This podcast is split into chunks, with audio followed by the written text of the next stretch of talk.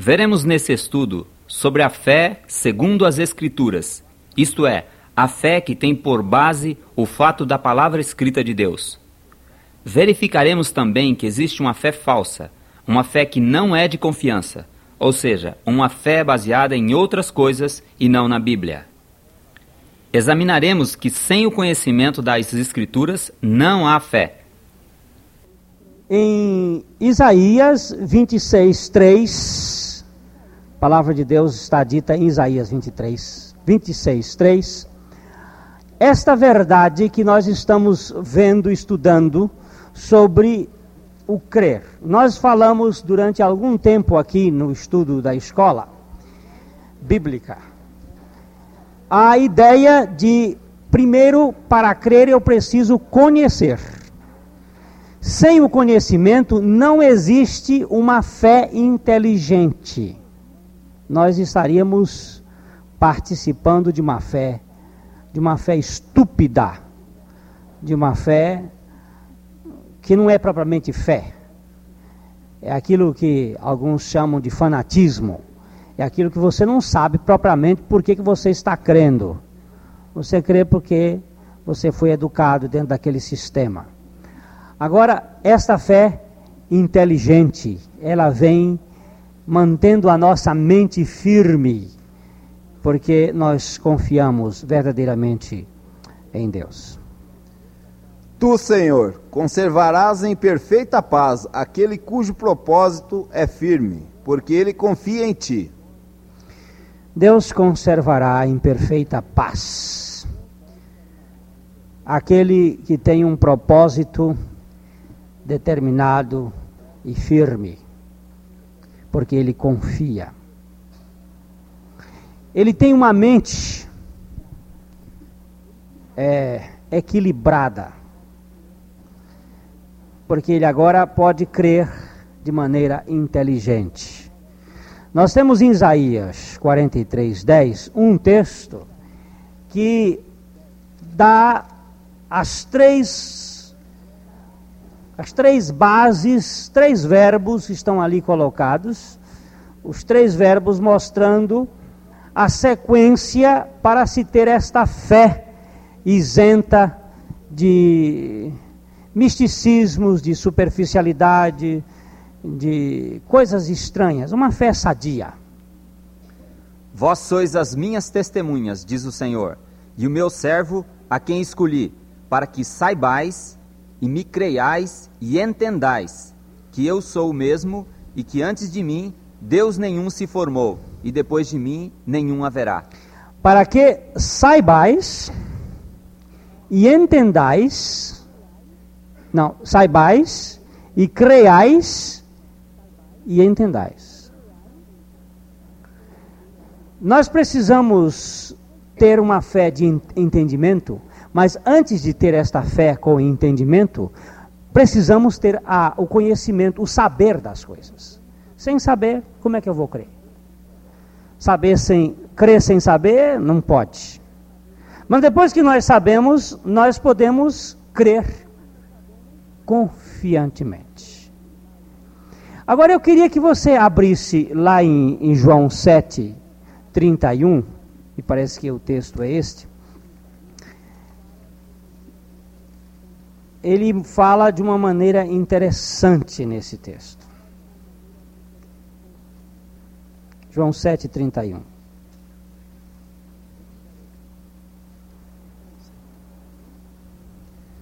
E contudo, muitos de entre a multidão creram nele e diziam: Quando vier o Cristo, fará porventura maiores sinais do que este homem tem feito. Engraçado esse texto, né? Muitos creram nele e diziam: Será que o Cristo, quando vier, fará mais sinais do que esses têm feito? Olha que pergunta mais engraçada. Creram nele mas não reconheceram que ele era o Cristo. Quando o Cristo vier, será que ele fará mais sinais do que esse? Creram com o quê? Creram com dúvida. E quem crê com dúvida, creu em alguma coisa? Fé duvidosa é fé em alguma coisa? A Bíblia nos mostra em Tiago capítulo 1, a partir do versículo 3, Jesus, uh, Tiago nos mostra que aí existe uma, uma disparidade enlouquecedora. O sujeito que crê de maneira dúbia, de maneira duvidosa. Sabendo que a prova da vossa fé obra a paciência. Tenha, porém, a paciência a sua obra perfeita, para que sejais perfeitos e completos, sem faltar em coisa alguma. E se algum de vós tem falta de sabedoria, peça a Deus que a todos dá liberalmente e não a lance em rosto, e ser-lhe-á dada. Peça, porém, com fé, não duvidando, porque o que duvida é semelhante à onda do mar, que é levado pelo vento e lançada de uma para outra parte. Não pense tal homem que receberá do Senhor coisa alguma. O homem de coração doble é inconstante em todos os seus caminhos. Engraçado isso aí. Homem duvidoso é homem como onda do mar impelida e agitada pelo vento. Ele crê agora, Minutos da, depois, as circunstâncias mudaram, ele não crê mais. Quando tudo é favorável, ele aceita, quando as coisas são adversas, ele já repele a aceitação e já se torna um contrário, um contrário ao propósito da sua fé e já se foi para lá. Esta fé aí que a Bíblia chama de duvidosa, isso não, na realidade não é uma fé. Tu conservarás em perfeita paz aquele cujo propósito está firme em ti, porque confia em ti. Esta fé confiança é realmente o produto de um conhecimento íntimo. Evidentemente, quando nós não conhecemos uma pessoa, nós não podemos ter confiança nela. Grande parte é, dos clientes depois que firmam a confiança no médico, eles têm medo de mudar para outro médico. Por quê? Porque eles têm confiança naquele. É aquele médico, aquele que, que resolve o problema, não é o outro. A confiança vem do conhecimento. Ele resolveu alguns problemas, então a gente cria aquele vínculo de confiança. Mas a falta de, de conhecimento leva a esta fé estúpida, não é? vai aqui, vai lá e busca, mas sem a, a firmeza. É o que acontecia aqui nesse texto que nós lemos de João 7, que a Bíblia mostra que eles creram. Creram. Mas uma crença, quando vier o Cristo, você está de frente do Cristo, e vocês não perceberam que este Cristo é realmente o Salvador do mundo. João 4, 42. Eu gosto desta expressão dos samaritanos. Os samaritanos foram avisados pela mulher samaritana. A mulher teve aquele encontro no poço de Jacó. Ela teve aquele conhecimento, correu lá na cidade de Sicá e avisou os samaritanos, que ela havia encontrado o Cristo. Eles vieram para ouvir, e veja o versículo 42. E diziam à mulher: Já agora não é pelo que dissesse que nós cremos, mas porque nós mesmos temos ouvidos e sabemos que este é verdadeiramente o Salvador do mundo. Ah. Nós cremos agora porque ouvimos e sabemos que este é verdadeiramente o Salvador do mundo. Eles tomaram conhecimento e, tomando conhecimento, reconheceram que verdadeiramente este era o Salvador do mundo. Eu, eu tenho a impressão que realmente Filipe não teve muita dificuldade em pregar o evangelho em Samaria. Porque quando eles já chegaram lá, quando ele chegou lá falando de Jesus, muitos samaritanos, diz a Bíblia, abraçaram logo, aceitaram a Jesus Cristo, porque Jesus já havia passado por lá deixando os seus, a sua marca de vida. E ali havia um testemunho naquela região, testemunho de vida. Então aqueles samaritanos foram recebendo e tendo uma experiência real, uma experiência de fé com inteligência. Eu quero chamar a atenção rapidamente sobre a Bíblia falando de pessoas que creram, mas que esta crença não subsiste por não estar baseada no fato da palavra de Deus. Há muita gente que crê em sinais, há muita gente que crê em maravilhas, há muita gente que crê na operação de milagres, está embevecida, extasiada, querendo estas coisas. Mas, gente, a, necessidade e o problema da fé é exatamente porque está faltando a base, o substrato, onde esta fé vai se apoiar. Nós temos que crer é no que diz a palavra de Deus. Nós precisamos parar com estas coisas. Ah, então eu vi, eu criei. Não, senhor. Não, senhores. Eu preciso parar com estas manifestações de vendo, creio. Jesus condenou Tomé, dizendo, quando ele, quando ele disse, Eu só crerei se enfiar o dedo no buraco. Jesus apareceu e disse: Pode enfiar. Já que sua fé carece disto, pode enfiar. E quando Tomé olhou e disse: Senhor meu e Deus meu, Jesus censurou-lhe, dizendo: Bem-aventurados os que não viram e creram. Porque me vistes? Crestes? Agora em João 2, 23 a 25, nós temos aí um grupo de crentes. Crentes viram os sinais, creram nos sinais, mas Jesus não creu neles. Estando ele em Jerusalém pela Páscoa durante a festa, muitos, vendo os sinais que fazia, creram no seu nome.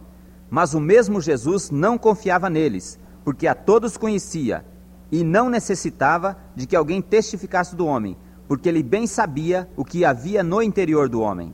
Engraçado, não é? Eles creram ou não creram?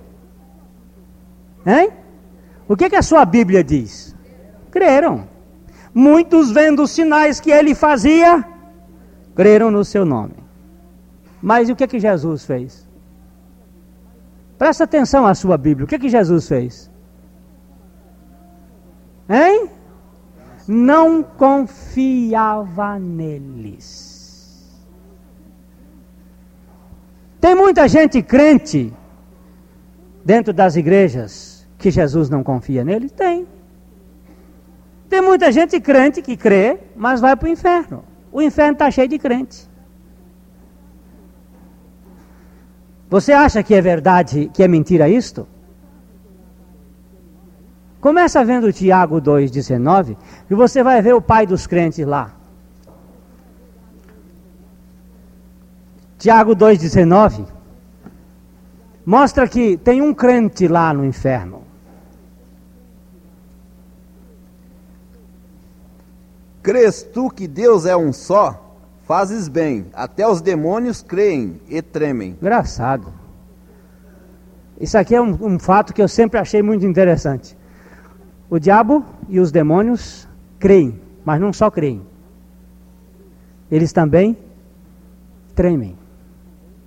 Eu digo uma coisa aqui: nenhum espírito demoníaco pode ousar resistir o nome de Jesus naquele que crê.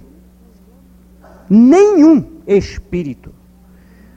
Se você é crente realmente que crê na palavra, não é crente que, que crê em sinais, que crê em maravilhas, essas coisas, mas crê na palavra, estes sinais hão de acompanhar os que creem. Em meu nome expulsarão os demônios. Se aparecer uma pessoa endemoniada na sua frente, você pode dizer para ela assim, se você for realmente crente. Crente no sentido da palavra. Crente que crê na palavra de Deus. Não é esses crentes que creem em sinais.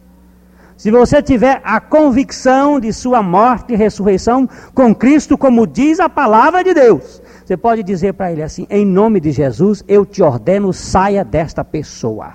E vira as costas e vai embora. Pode dizer, com fé, ele tem que sair. Ele tem que sair, porque a palavra de Deus declara: estes sinais hão de acompanhar os que creem. Agora, se você for dos tais filhos de Seva, até mesmo cevado dentro das igrejas, porque pode não ser um, um filho de Seva, mas ser um cevado. Ele vai botar você para correr logo, logo. E ele vai dizer assim: Conheço a Jesus e sei quem é Paulo. Porque quando aqueles filhos de Seva foram expulsar o demônio daquele sujeito lá, eles viraram para ele e disseram o seguinte: Nós sabemos quem é Jesus e conhecemos a Paulo, a, e conhecemos Paulo, mas vocês nós não sabemos quem é. E saíram eles pelados pela rua fora. Né? Agora, estes sinais vão de acompanhar realmente os que creem. Mas eu tenho encontrado membros de igreja que resistem ao Senhor Jesus Cristo. O diabo não resiste. Os demônios não resistem. Mas eu conheço muitos membros de igreja que são resistentes ao Senhor Jesus Cristo. São tupetudos. Mas eu acho muita arrogância. Porque a Bíblia diz que lá embaixo, no inferno, todo joelho há de se dobrar diante do nome que está acima de todo nome até no inferno, você vai ter que se curvar. E você vai curvar com uma, uma dor no seu coração louca. Tive oportunidade, mas não me rendi.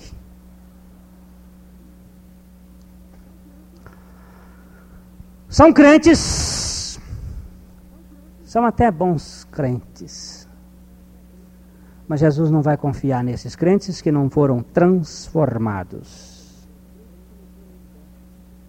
crentes que não foram libertos. Olha o que diz João 8, 29 ou 30 a 32. Você pode começar com 29. E aquele que me enviou está comigo. O Pai não me tem deixado só, porque eu faço sempre o que lhe agrada. Dizendo ela estas coisas, muitos creram nele. Jesus dizia, pois, aos judeus que criam nele: Se vós permanecerdes na minha palavra, verdadeiramente sereis meus discípulos, e conhecereis a verdade, e a verdade vos libertará. Engraçado, né? Eles creram ou não creram? Creram. Mas eles eram libertos? Jesus está dizendo: se permanecerdes na minha palavra, verdadeiramente sereis meus discípulos, e conhecereis a verdade, e a verdade vos libertará. Se você tem uma pessoa que você não gosta, eu vou fazer uma pergunta. Você é, é livre ou você é escravo? Se você não gostar de uma pessoa, uma pessoa, você é escravo dela. E é aquilo que o Fenelon disse: quem tem mil amigos, nem sempre os encontra. Mas quem tem um inimigo, encontra-o por toda parte. Ele está na sua presença todo o tempo, que você vai remoer, vai sonhar com ele, vai. No dia que eu me livrei dos meus inimigos e da inimizade, livrei-me de toda a opressão que havia da presença deles. Se você não, se você não gostar, ah, eu não, mas eu não, eu, não é que eu não ame, não, é que eu, eu não gosto. O, o não gostar já é uma forma de ódio. Eu posso não andar com ele, mas que eu amo, amo. A única coisa que você vai ter de cá para lá é que eu vou te amar até a morte. Posso não conviver com você, porque não concordo com as suas ideias, mas que você é amado, você é. Posso até não almoçar com você, porque a Bíblia me proíbe almoçar com você, nem com este, com mais. Eu posso até não saudar você, porque a Bíblia diz: nem o saudeis, se alguém não trouxer a doutrina de Cristo. Nem cumprimentei, mas que eu amo, amo. Mas isso aí não é um paradoxo? Não, senhor. Isto aí, o que a Bíblia está mostrando é o amor de Deus. Deus disse: Eu me retiro do meio de vós, e quando vós estiverdes quebrado, eu vou salar. Deixa, deixa esse indivíduo ficar lá abandonado para depois ele ser tratado. Porque se ele é muito paparicado, ele ainda acha que merece toda a consideração. Então vamos deixar ele no canto da cafua. Quando ele ficar encafuado, aí ele vai chegar a um ponto de ser restaurado.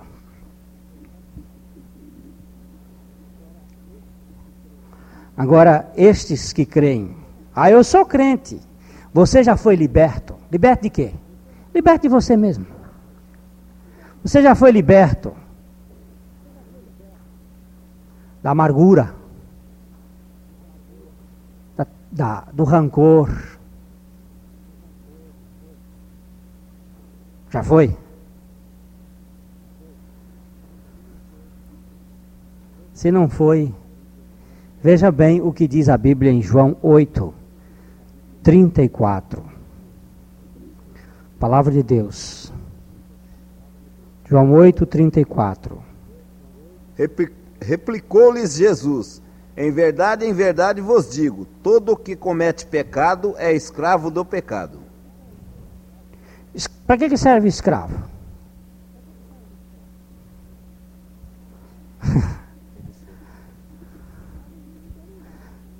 escravo vive dominado, né? Escravo vive sobre o subjugo. Agora, escravo herda. Veja o 36 de João 8. Se, pois, o Filho vos libertar, verdadeiramente sereis livres. Livres de quê, gente? Do pecado. Livre de tudo. De tudo. Mas temos crentes que são escravos e se são escravos, não podem gozar da liberdade. Temos muitos crentes que vivem uma vida de escravatura. Mas quando nós podemos crer realmente na palavra de Deus, oh coisa boa. Eu gostaria que alguém lesse, aqui no grupo pode, aqui os leitores e as Bíblias abertas em é, Atos 10, 42, nós encontramos ali um texto maravilhoso que fala sobre o perdão para os que creem. Atos 10, 42. E nos mandou pregar ao povo e testificar que ele é quem constitu... é quem foi constituído por Deus, juiz de vivos e de mortos. 10, 42? 10, 42. Então eu estou perdido. Aonde é que está o texto que fala? Hein? 43. 43. Dele todos os profetas dão testemunho de que, por meio do seu nome, todo que nele crê recebe remissão de pecados. Engraçado. Todo que nele crê recebe remissão de pecados. Deixa eu perguntar aqui esse doutor. Quantos pecados você teve a sua remissão? Todos. Quantos você deve pedir perdão? Ele diz que já foram perdoados. Você crê nisso ou não? Ou você tem que ficar atrelado aí a uma teologia de pendurado? O sujeito fica o tempo todo pendurado ou crê na palavra de Deus de que ele se manifestou para tirar os pecados e que nele não há pecado, e que ele já nos perdoou de todos os nossos pecados. Graças te dou, Pai Celestial, porque a tua palavra declara que Jesus Cristo, ao morrer, levou todos os meus pecados. Quando se leva a todos, quantos ficam? Dá para crer ou não crer nisto? Ou você vive apenas olhando para a sua vida e não para o Calvário? Eis o problema da maioria dos crentes que não creem na palavra de Deus. São crentes, mas não são libertos. E não sendo libertos, não podem gozar de uma vida de perfeita e profunda glorificação a Deus. Vocês já viram como é que os escravos fazem? Salmo 137. Veja como é que os escravos fazem. O Salmo 137, ele conta a história da escravatura do povo de Israel na Babilônia. Dá uma olhadinha nestes versículos iniciais. Junto aos rios de Babilônia, nos assentamos e choramos, lembrando-nos de Sião. Nos salgueiros que há no meio dela, penduravam as nossas harpas. Porquanto aqueles que nos levaram cativo nos pediam uma canção, e os que nos destruíram, que nos alegrássemos, dizendo: Cantai-nos um dos cânticos de Sião. Mas como entoaremos os cânticos do Senhor em terra estranha? Se eu me esquecer de ti, ó Jerusalém, esqueça-se a minha destra da sua destreza. Pode parar aí mesmo. Vamos cantar? Não dá para cantar. Nós somos escravos. Escravo não canta. Escravo geme. Até hoje contam que as senzalas traziam aquele gemido dos escravos e ainda dizem por aí nas, que nas visagens, nas assombrações que tem nas fazendas grandes dos engenhos, diz que de noite escutam o batido das correntes e o gemido dos escravos. Hum, hum as visagens ainda batem lá. Eu já, lá no corrente eu arrepiava os cabelos quando me contava aquelas histórias, dizia assim, lá nas senzalas, o escravo, o escravo gemendo, as chicotadas que ele levou do feitor, e depois ficavam gemendo, torturados. Negro clama, liberdade. Pau cantava. Você sabe por que, que o chamado negro spirituals é uma música muito lânguida, muito triste. Deep River. É, é, aquele negócio, o negro chorando, gemendo, o rio profundo do Canadá, lá o Hudson e as, os grandes lagos, ele querendo atravessar para o lado do Canadá para encontrar a liberdade. Ele, escravo, escravo geme, escravo chora. Aquela coisa. O negro espiritual ele é uma música assim tom menor, ela vai lá para baixo, leva o sujeito àquele sofrimento, porque é escravo, escravo não canta. Escravo geme, é o gemido da alma. Quando eles, eu, engraçado isto, quando eu vejo uma pessoa aí na igreja com aquela tromba de elefante, na hora do louvor, amarrado, seguro, preso, sentenciado pelo seu pecado, ele fica ali e não consegue louvar e adorar a Deus. Ele pode até cantar, mas não adora, não louva, não exalta, porque está amarrado pelo seu pecado. Ele é escravo do pecado, escravo do rancor, escravo da amargura, escravo da tristeza, escravo, não fica, não canta. Agora, nós vimos um fenômeno, eu estava conversando ontem com o reverendo Gerson Araújo, um fenômeno interessantíssimo. O meu irmão está aqui. Na morte do meu pai, durante três dias os passarinhos se calaram. Os papagaios não falaram mais. Sábado, domingo e segunda não havia voz de papagaio. Os pássaros pretos que rodeiam a casa não cantaram, o sabiá não cantou, o, a, os animais pararam. Três dias calados. Será que eles estavam vendo que aquele amigo da ecologia, que foi meu pai, tinha ido embora e eles ficaram dizendo: Nós estamos solidários com vocês, não vamos chorar, vamos chorar com vocês, não vamos cantar. Na tristeza não se canta. É interessante. O fenômeno existiu agora, faz 15 dias. Há 15 dias atrás, a Fazenda Branquinha estava silente. Será que os animais sabem disto? Engraçado que na noite antes dele morrer, um passarinho entrou na, e na manhã outro passarinho entrou no quarto dele. Será que sabiam? Será que há alguma ligação? Mas eu sei de uma coisa: que na tristeza ninguém canta. Quando o pastor Antônio Charles morreu, o passarinho cantador da gaiola dele não cantou mais e uma semana depois morreu. Pastor Antônio Charles é o avô da Carmita. Na tristeza não se canta. Até pode se cantar, mas não se louva, não se adora. Tem muita gente aqui na igreja que eu sei que não canta, não é liberto, porque vive no pecado, vive nos motéis, nos bordéis, vive consultando as quiromantes. Você sabe que tem crente aqui na igreja que consulta? E até faz dizendo o seguinte: vamos fazer uma fezinha para lá, porque pode ser que dá certo. A gente nem sabe se não, não dá certo.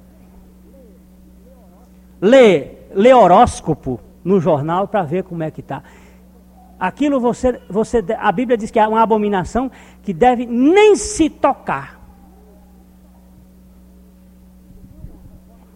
Outro dia um repórter me perguntou qual é o seu signo. Eu disse, meu signo é Jesus Cristo. Aí ela disse, é uma repórter, mas e o seu signo no horóscopo? Eu disse, Jesus Cristo, Filho de Deus. Mas no, no horóscopo não tem. Tem. Foi Ele quem criou todas as coisas.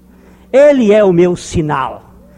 Foi assim que ainda o, o imperador Constantino disse: Sobre este signo venceremos. Diz que ele enxergou a cruz.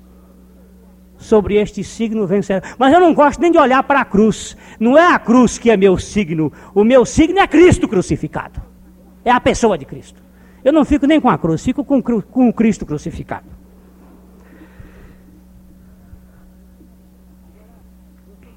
Agora, você repara o Salmo, o Salmo 126 e veja a diferença. O 137, o nego não cantava, chorava.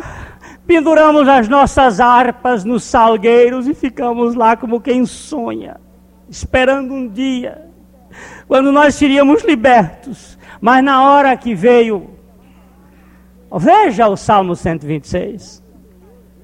Quando o Senhor restaurou, restaurou a sorte de Sião, ficamos como quem sonha. Então a nossa boca se encheu de riso e a nossa língua de júbilo. Então entre as nações se dizia: Grandes coisas o Senhor tem feito por eles. Com efeito, grandes coisas fez o Senhor por nós. Por isso estamos alegres. Pode parar aí. Pode parar aí. Não, vamos ler o. Continua lendo, porque vale a pena. Restaura, Senhor, a nossa sorte, como as torrentes no Negueb os que com lágrimas semeiam, com júbilo ceifarão. Quem sai andando e chorando enquanto semeia, voltará com júbilo, trazendo os seus feixes. A minha tradução é mais clara nesse texto, diz assim: Os que semeiam com lágrimas, com cânticos de júbilo, cegarão. Aquele que sai chorando, levando a semente para semear, voltará com cânticos de júbilo, trazendo consigo seus molhos. Aí, você sabe por quê? Porque a minha tradução ainda diz assim: quando o Senhor trouxe do cativeiro os que voltaram a Sião. Estavam presos, estavam. Na hora que ficou liberto, aí começa a cantar. O cântico na, na igreja de Jesus Cristo não é uma imposição da liturgia, é uma consequência do coração. Não é agora vamos cantar um hino para preencher o tempo, não. Agora meu coração se arrebenta. Um dia nós vamos ainda mudar a nossa forma de culto. Deus está caminhando para isto. Sabe como? Um levanta e tem cântico. e aquele agora manifesta o cântico. O outro levanta e tem a palavra, e ele vai manifestar a palavra. Assim como na igreja primitiva. E vai manifestar. Sem obrigações. Vamos ficar duas, três, quatro horas lá na, adorando. Deus está fazendo isso. Ele está desmanchando. Ele está desmanchando o nó que o diabo fez ao, tempo, ao longo do tempo na história da igreja. Para que a igreja fosse show. Ele está desmanchando isso para que a igreja seja uma comunidade participe de homens transformados e libertos, onde podemos adorar livremente, sem peias e obrigações, sem olhar para relógio e sem olhar para compromissos esdrúxulos. E vamos ficar glorificando o Senhor. E é até bom que, que façam logo e que Deus mande mexer no bolso destes que têm mais condições econômicas para botar um ar-condicionado aqui para ficar melhor e, e, a gente ficar aqui bastante tempo adorando. Porque às vezes o calor cria um mal-estar assim da pessoa ficar pegajoso. Então ele vai mandar esses recursos, viu? Você pode saber que vai coçar seu bolso, porque eu já pedi para é, é, esfriar isso aqui. Isso aqui tem que esfriar. O pastor Messias ontem disse que eu deveria cantar Manda fogo, Senhor, manda fogo. Que é para esquentar bastante este verão. E aí as pessoas vão ficar com o calor e vão resolver logo tomar decisão de botar o ar-condicionado. Mas eu vou dizer ao Senhor: esquenta o bolso dele. Isso ainda vai ficar gravado aí, mas não tem problema. Quem quiser ouvir, ouça. Se não quiser, você corta e manda fazer de novo. Agora você vai ver uma outra coisa. É preciso, é preciso entender que esta fé tem que ser uma fé de descanso na palavra de Deus. Eu sou assim, eu sou, não sei como é que eu vou dizer a palavra, mas vidrado naquele texto de Jesus quando ele disse para Jairo. A filhinha de Jairo tinha morrido, ela estava doente inicialmente, correram para Jesus e foram lá a Jesus. E Jairo chegou e disse: Minha filha está à morte, quero que o senhor vá curar. Jesus disse: Pode ser que eu. Pode, vamos, vamos, vamos. E vai andando, e nisso, gente, a, a cotovela, aquela mulher que tinha o fluxo sanguíneo, veio, tocou na orla do vestido de Jesus. Jesus a curou e foi curando outras ali, outras pessoas. E de repente chegaram os servos de Jairo dizendo: Não incomodes mais o mestre, porque a menininha morreu. Jesus escutou aquilo e olhou para o Jairo e disse: Não temas, crê somente.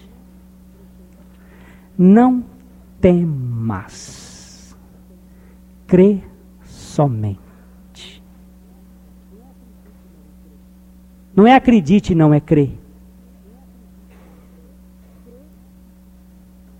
Crê somente.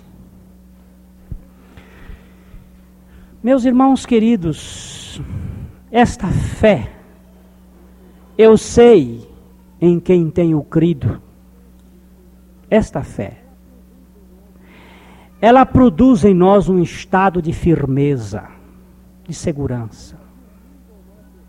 Ainda que o mundo ao nosso redor rua, Eu sei. Eu sei. Telefonei para minha velha mãezinha ontem, conversando com ela, e disse: Como é que a senhora está? Ela disse: De pé e confiante. Digo, e, e como é que estão as coisas? Disse: Ele tem sido a minha força. Diga, é, então tá bom. Se está nele, a gente pode até conversar sobre outras coisas mais. Não precisamos ficar tocando nesse aspecto. Não temas, crê somente. Vamos olhar mais um texto de crentes que não, não valem não vale uma cebola podre, mas temos. E às vezes até é importante. E o, e o pior é que eu já fui deles. Ou melhor, acho que o melhor é que eu já fui, não, não sou mais. É João 12, 40 41 e 42. Crentes de meia tigela. Mas são. 37. 37. E ainda que tinha feito tantos sinais diante deles, não criam no seu nome. 37. O verso 37 que ele está lendo do 12. Apesar de tudo, até muitos dos principais creram nele, mas não o confessavam por causa dos fariseus, para não serem expulsos da sinagoga, porque amavam mais a glória dos homens do que a glória de Deus. Ó, aqui é para os líderes. Normalmente aqui, quem cai muito aqui é pastor. Ele até pode até crer, mas na hora de confessar tem medo da secretaria, da presidência, do Supremo Concílio. Tem medo do, da cúpula mandá-lo embora. E aí, como é que faz? A gente crê, mas. E se, e, e se perder o pão nosso de cada dia? Se a gente for expulso do convívio fraterno, fraternal, amistoso, amigável, da comunidade hipocrética,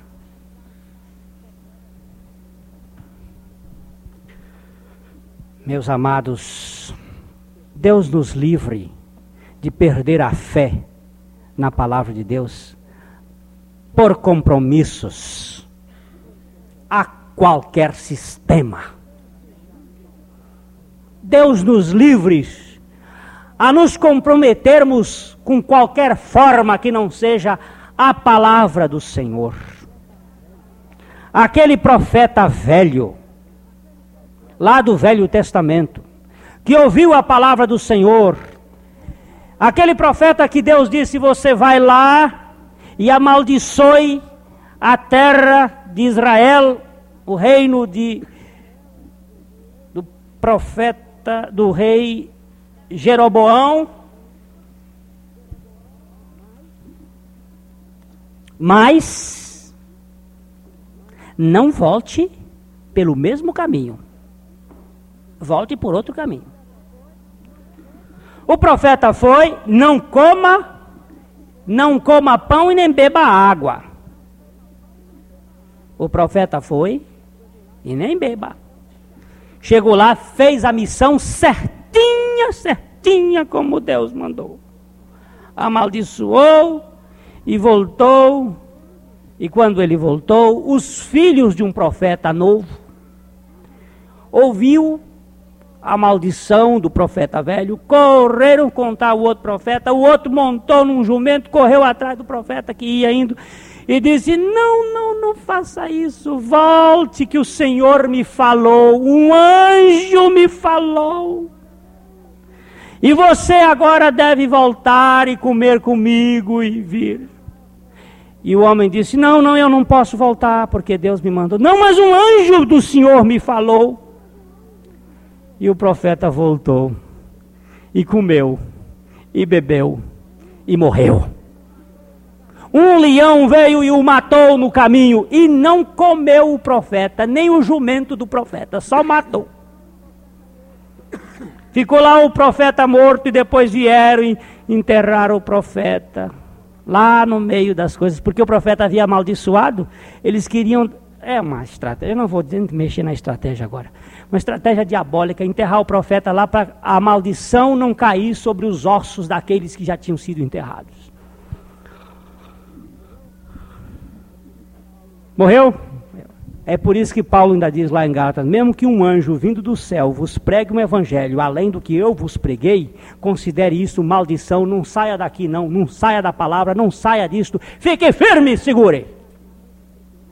Estou crucificado com Cristo, por quê? porque a palavra de Deus diz que eu estou. E agora pode vir quem, quem quiser. E diga que eu não estou. Pode vir aí o maior teólogo, o maior professor, o maior doutor. Não é assim. Eu estava vendo outro dia um hermeneuta dizendo: bem, não é bem crucificado com Cristo. É que nós temos na, na escatologia cristã a ideia de que um dia nós seremos crucificados plenamente. Mas agora ainda não temos a nossa crucificação plena. Vai ser besta lá adiante. A Bíblia diz que eu estou. Porque se Paulo foi e eu não fui, Deus é injusto. Porque a Bíblia diz que ele não faz acepção de pessoas. E se Paulo foi, eu também fui. Verdade? Você fica com quem? Com a palavra de Deus ou com seu sentimento? Mas muitos creem, mas com medo de dizer isto. E, e agora, e meu passado? Como é que fica? Depois de pregar este evangelho simples para um pastor que o, o aceitou, ele virou para mim dentro do seu carrão, com ar-condicionado e tudo mais, e eu atrás, ele virou para mim, virou assim, dirigindo o carro, e olhou para mim e disse: Mano, e o meu passado? Eu digo: O seu passado foi para a cruz também. Mas e os anos que eu fui de pastor, como é que ficam? Eu não sei como é que eles ficam. Eu sei que eu não estou preocupado com o que eu era, eu estou com, preocupado com o que eu sou em Cristo Jesus. Então, ele ainda passou um tempo assim meio desconfiado, porque ele foi de grande sucesso, um homem muito, muito empolgante, fez grandes multidões. Mas a semana passada, num telefonema, ele me disse assim: Agora eu entendi meu passado também. Estou confessando que com Cristo foi também o meu sucesso do passado como pastor. Diga ah, graças a Deus. Tá bom. Filipenses 3, o quê? Filipenses 3, 13 e 14 é a citação do Edu. Irmãos, quanto a mim, não julgo havê-lo al alcançado, mas uma coisa faço, esquecendo-me das coisas que para trás ficam e avançando para as que diante de mim estão. Prossigo. Prossigo para o alvo, para o prêmio da soberana vocação de Deus em Cristo Jesus. Amém. Esquecido, deixa aquele negócio para trás. Deixa o lixo para trás e vamos para frente. Vamos para frente. Olhando firmemente para o autor e consumador da fé, Jesus, e olhando firmemente para ele, em troca da alegria que lhe estava proposta, suportou a cruz, não fazendo caso da ignomínia. Vamos olhar. Nós também estávamos nele, ganhamos a nossa libertação. Quem foi que ganhou essa libertação? Você quer ver? Eu vou fazer agora Barba, vamos encerrar aqui, eu vou fazer uma, um plebiscito nesse instante aqui. Vamos encerrar, em nome do Senhor Jesus Cristo, está fechada esta, este assunto aqui. Esta mensagem foi ministrada por pastor Glênio Fonseca Paranaguá. Se você quer saber mais sobre a regeneração em Cristo Jesus, comunique-se conosco. O nosso telefone é 245052 ou pelo nosso endereço. Rua Souza Naves, 260, apartamento 904, Londrina, Paraná.